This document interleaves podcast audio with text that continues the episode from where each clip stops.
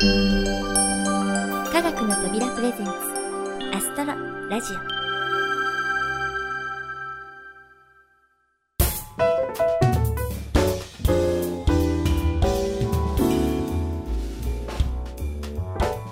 皆さんこんにちは土屋ゆ子です。今年もいよいよ11月を迎え秋も一気に深まってきたようです。高い山々からは初冠雪の便りが届き始め木々の紅葉も見頃を迎えるところが増えてきました。そして先日は郵便局から年賀状販売のチラシが入っていましたしクリスマスケーキやおせち料理の予約も始まりました。本当に1年って早いなと思いながら冬物の手入れをしたりして皆さんはどんな秋の一日をお過ごしでしょうか？さてアストロリーディングライブラリーの延長戦も2回目。今回取り上げる作品はどうやらプロデューサー小林さんの強い要望によって取り上げられたようです。でもねそれって職権乱用なんじゃないんですか？小林さん。というわけで、えー、作品解説からお聞きいただこうと思います。ではお願いします。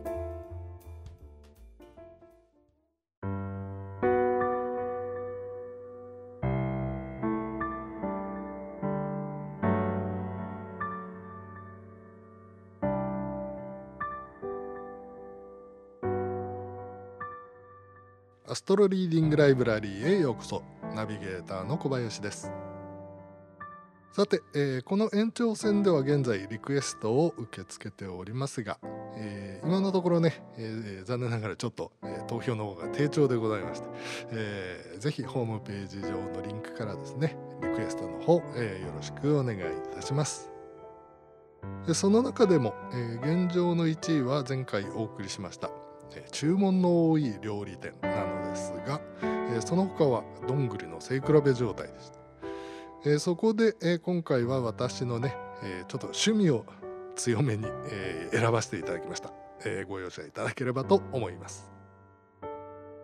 選ばせていただいた作品は詩秋田街道です。まあねお世辞にもメジャーとも、えー、言い難い作品なんですけれどもこの作品に少数でもリクエストが来たことに驚きつつですね、えー、しかしとても嬉しく思いました。実はこの秋田街道私も数年前に初めて読んだんですけれども、えー、非常に印象に残る作品だったからなんです。賢治が盛岡高等農林学校3年の7月学友とともに文芸同人誌「アザリア」を発刊しました。賢治21歳の夏のことです。同じ志を持つ仲間を得た彼らは盛岡から雫石までの夜行軍に出かけます。その時の模様を綴った作品がこの秋田街道です。ではなぜこの作品が私の印象に残ったかというと、え、読み始めてからすぐに頭の中で音楽がね、えー、鳴り始めたからなんです。その曲とは、えー、有名なので皆さんもご存知かと思います。ラベルのボレロです。そんなわけでアストロリーディングライブラリー開始当初から、えー、秋田街道とボレロの組み合わせを、えー、聞いてみたいなと考えてはいたのですが、えー、やはり秋田街道が一般にはほとんど知られていないという点ですね。ちょっと取り上げるのは無理なのかなと思っていました。しかしこの延長戦で少数でもリクエストをいただいたのですからね、えー、この機を逃すわけにはありませんで、えー、というわけで少々強引ですがこの作品を取り上げさせていただいた次第です。では実際に聞いてみたらどうだったかというと、えー、もちろん私にとっては文章音楽朗読がベストマッチした一作となりました。若き日の賢治が綴ったみずみずしくも繊細な言葉たち。ボレロの醸し出す陶酔感と躍動感そして淡々とした中にも移ろいでいく夜明けの美しい情景を表現してくれた土屋さんの朗読。これらが相まってとても良い仕上がりになったものと自負しております。それでは秋田街道皆さんもぜひ楽しんでお聴きください。どうぞ。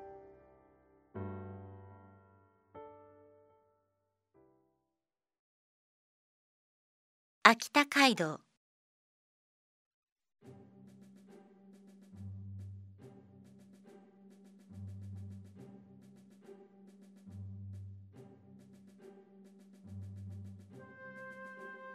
どれもみんな肥料や巻き炭をやり取りする寂しい家だ。街道のところどころに散らばって黒い小さい寂しい家だ。それももう皆戸を閉めた。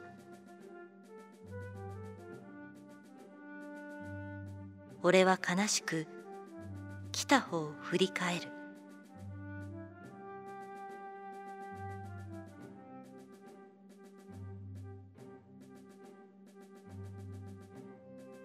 盛岡の伝統はかすかに揺らいで眠そうに並びただ公園のアーク島だけ高いところで空空しい気縁の波を上げている。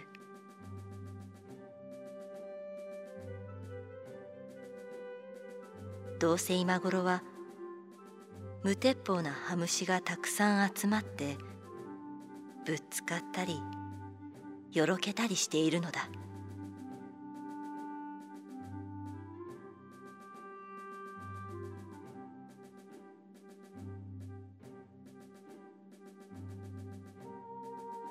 私はふと空いっぱいの灰色鋼に大きな床屋のだんだらぼうあのオランダ伝来のネギのつぼみの形をした店飾りを見る。これも随分頼りないことだ。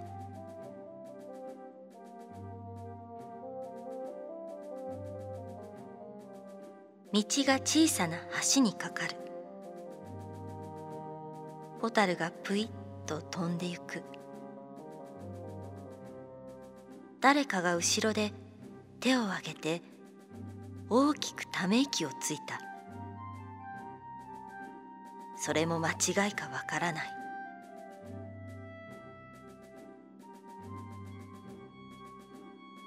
とにかく空が少し明るくなった。夜明けにはまだ途方もないしきっと雲が薄くなって月の光が通ってくるのだ。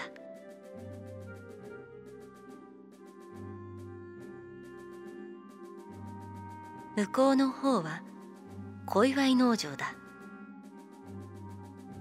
失格山にみんなペタペタ一緒に座る。月見草が幻よりは少し明るくその辺一面浮かんで咲いている。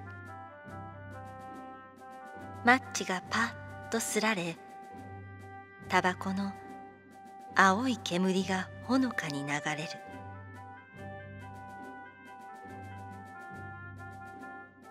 右手に山が真っ黒に浮かび出した。その山に何の鳥だかたくさん止まって眠っているらしい。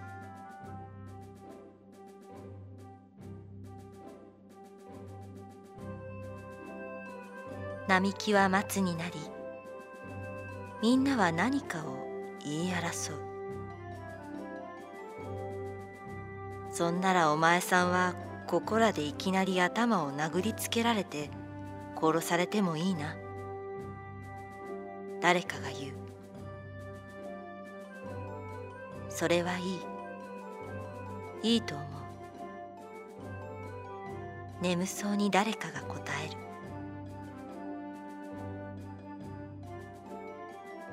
道が悪いので野原を歩く。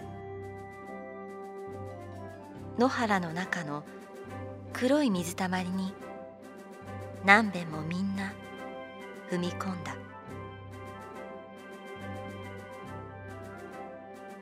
けれどもやがて月が頭の上に出て月見草の花がほのかな夢を漂わしフィーマスの土の水たまりにも象牙細工の紫がかった月が映りどこかで小さなハムシが震う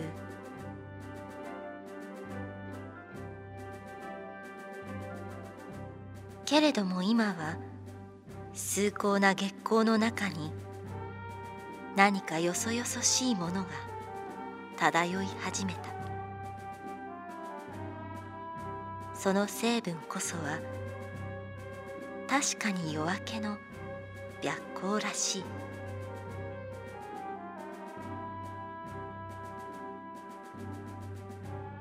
東がまばゆく白くなった。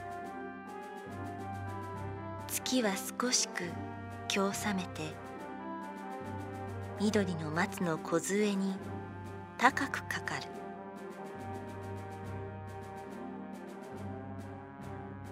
みんなは七つ森の機嫌の悪い暁の足まで来た。道がにわかに青々と曲がる。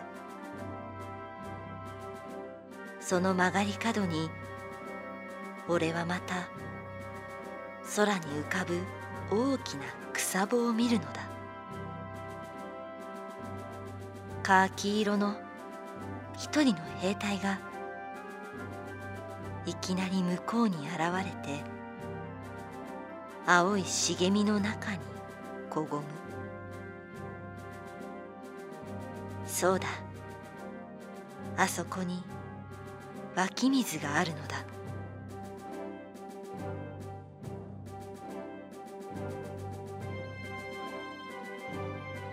雲が光って山々に垂れ冷たいきれいな朝になった。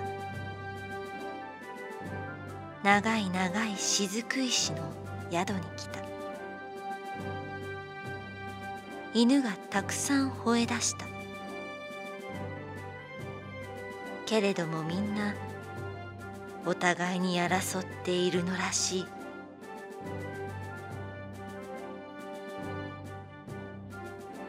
カッコンダ川の河原に降りていく。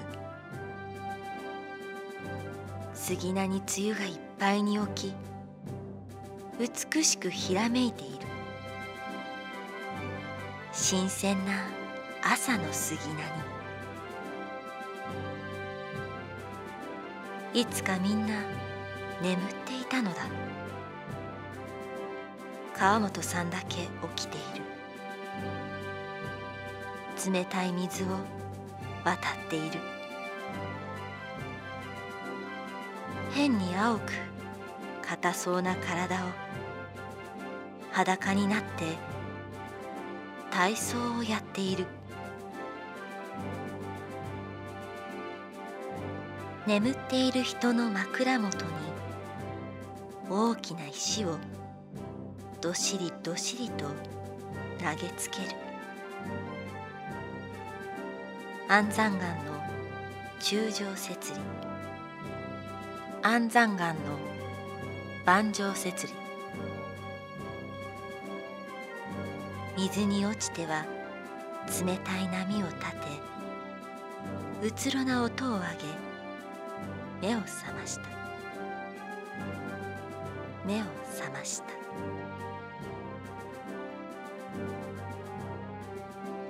低い銀の雲の下で驚いてよろよろしている。それから怒っている。今度は苦笑いをしている。銀色の雲の下。帰り道日照り雨が降りまた輝かに晴れる。その輝く雲の原今日こそ飛んであの雲を踏め。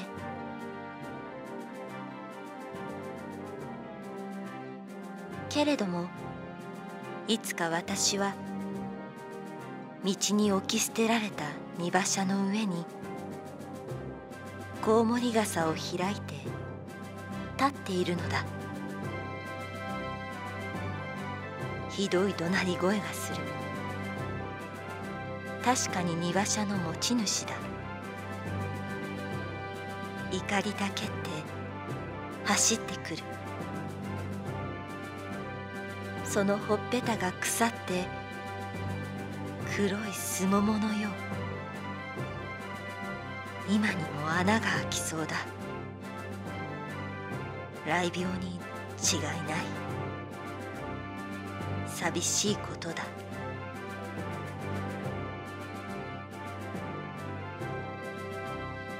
虹が立っている。虹の足にも月見草が咲きまたここらにもそのバタの花。一粒二粒日照り雨がきらめき去年の硬い褐色のすがれに落ちる。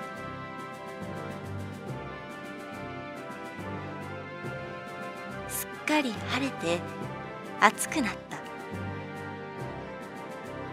雫石川の石垣は激しい草の生きれの中にぐらりぐらりと揺らいでいる。その中でうとうとする。遠くの柳の中の白雲で格好が鳴いた。あの鳥は夕べ一晩泣き通しだな。うんうん。泣いていた。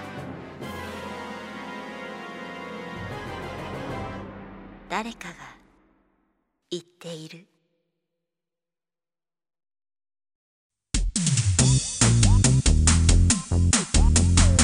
アストロラジオ。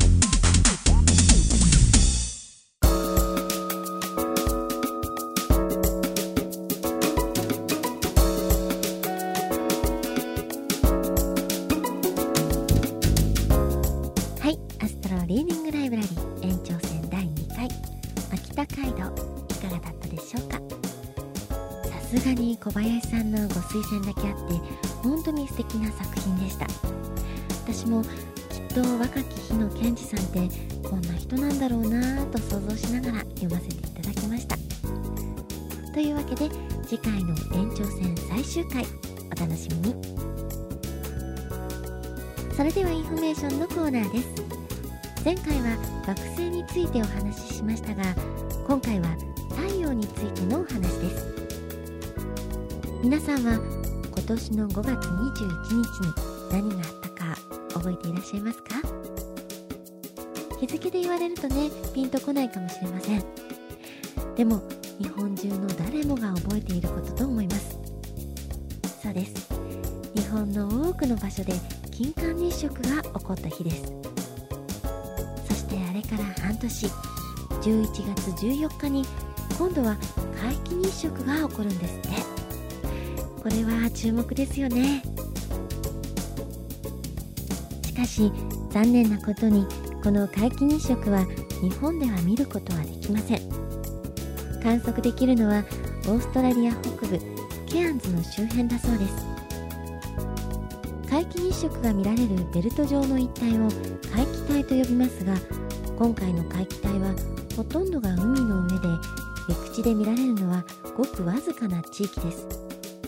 しかしその中にオーストラリア北部有数の都市ケアンズが含まれているため海外からのアクセスも良く宿泊施設などの滞在環境もバッチリ。そしてケアンズといえば世界最大のサンゴ礁地帯にして世界遺産グレートバリアリーフ。なんとこのグレートバリアリーフの上にも海気帯が通っているので豪華客船場からやサンゴ礁の島のリゾートでそんなね誰もが羨む環境で観測ができるんですって。ねえ本当に羨ましいですよね。当然日食ツアーの人気も高くすでにどのツアーも満席。残念ながら今からケアンズへのツアーに参加するのは困難なようです。そういうわけでケアンズに行けない私やあなたはせめてインターネット中継で楽しみましょう。日食では毎度おなじみのライブエクリプスさんのサイトはもちろん要チェックですが今回はもう一つとてもユニークな企画で中継してくれるパナソニックさんのサイトに注目です。パナソニックエクリプスライブバイソーラーパワーと名付けられたこのプロジェクト。太陽電池パネルで発電した電気だけを使ってインターネット中継を行うんです。しかもこの企画すでに5月の金環日食で富士山頂からの中継に成功しているんですって。これはね楽しみですね。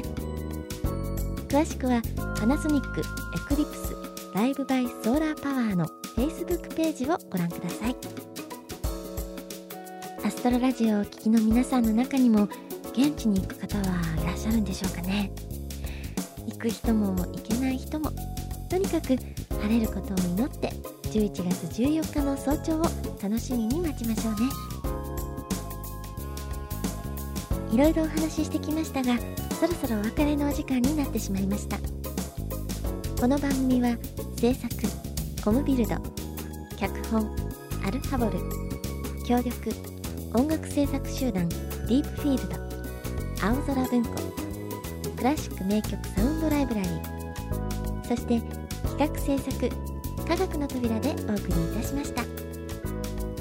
それではまた次回をお楽しみに。お相手は私土屋愛理子でした。